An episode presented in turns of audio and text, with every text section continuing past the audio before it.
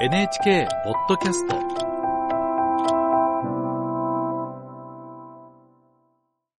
北朝鮮が先月岸田総理大臣の平壌訪問の可能性に言及した異例の談話を発表したその思惑について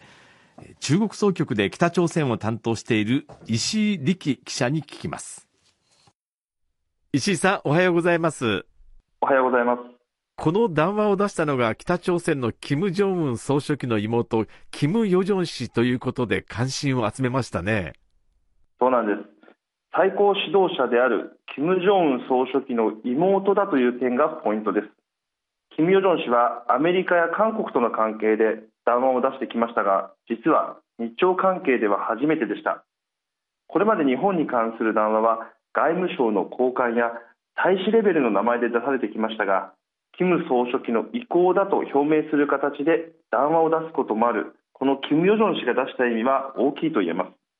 談話では拉致問題を両国の障害物としなければ首相が平壌を訪問する日が来るかもしれないと岸田総理大臣の北朝鮮訪問の可能性に言及しました。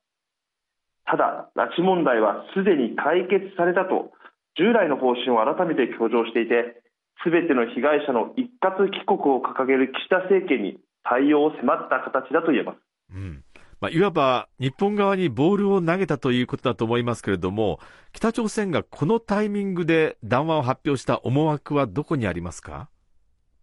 専門家からは、日米韓3カ国にくさびを打ち込みたいのではないかという見方が出ています。北朝鮮情勢に詳しい南山大学の平岩俊二教授は NHK の取材に日米韓3カ国は去年首脳会談を行い結束をますます強めていますが拉致問題という特別な事情を抱える日本にアプローチすればこの日米韓3カ国の連携に揺さぶりをかけられると考えた可能性があると指摘しています。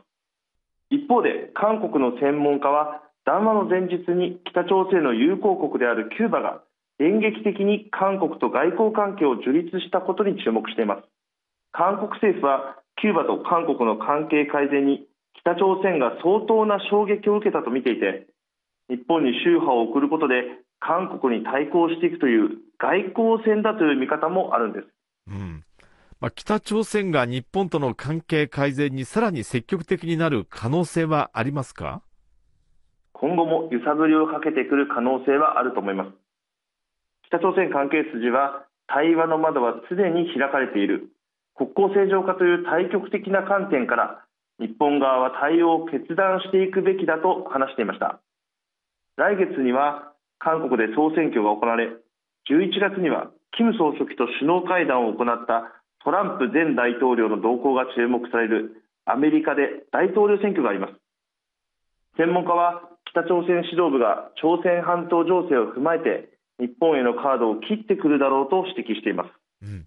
一方、日本では、拉致被害者の家族会が条件付きで日本政府の独自制裁の解除に踏み込む方針を初めて示しましたね。これ、日本政府は北朝鮮にどう向き合っていくんでしょうか？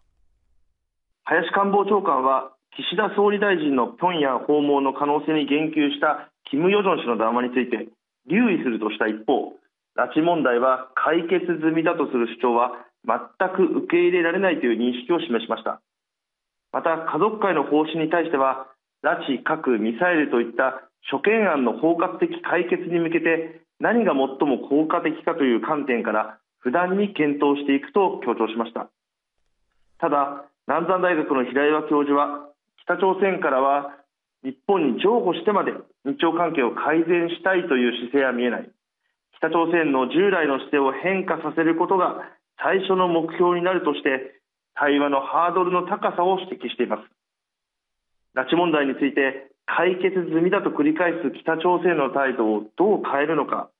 日本政府の外交戦略が問われる局面になっています。はい。中国総局で北朝鮮を担当している石井力記者に聞きました。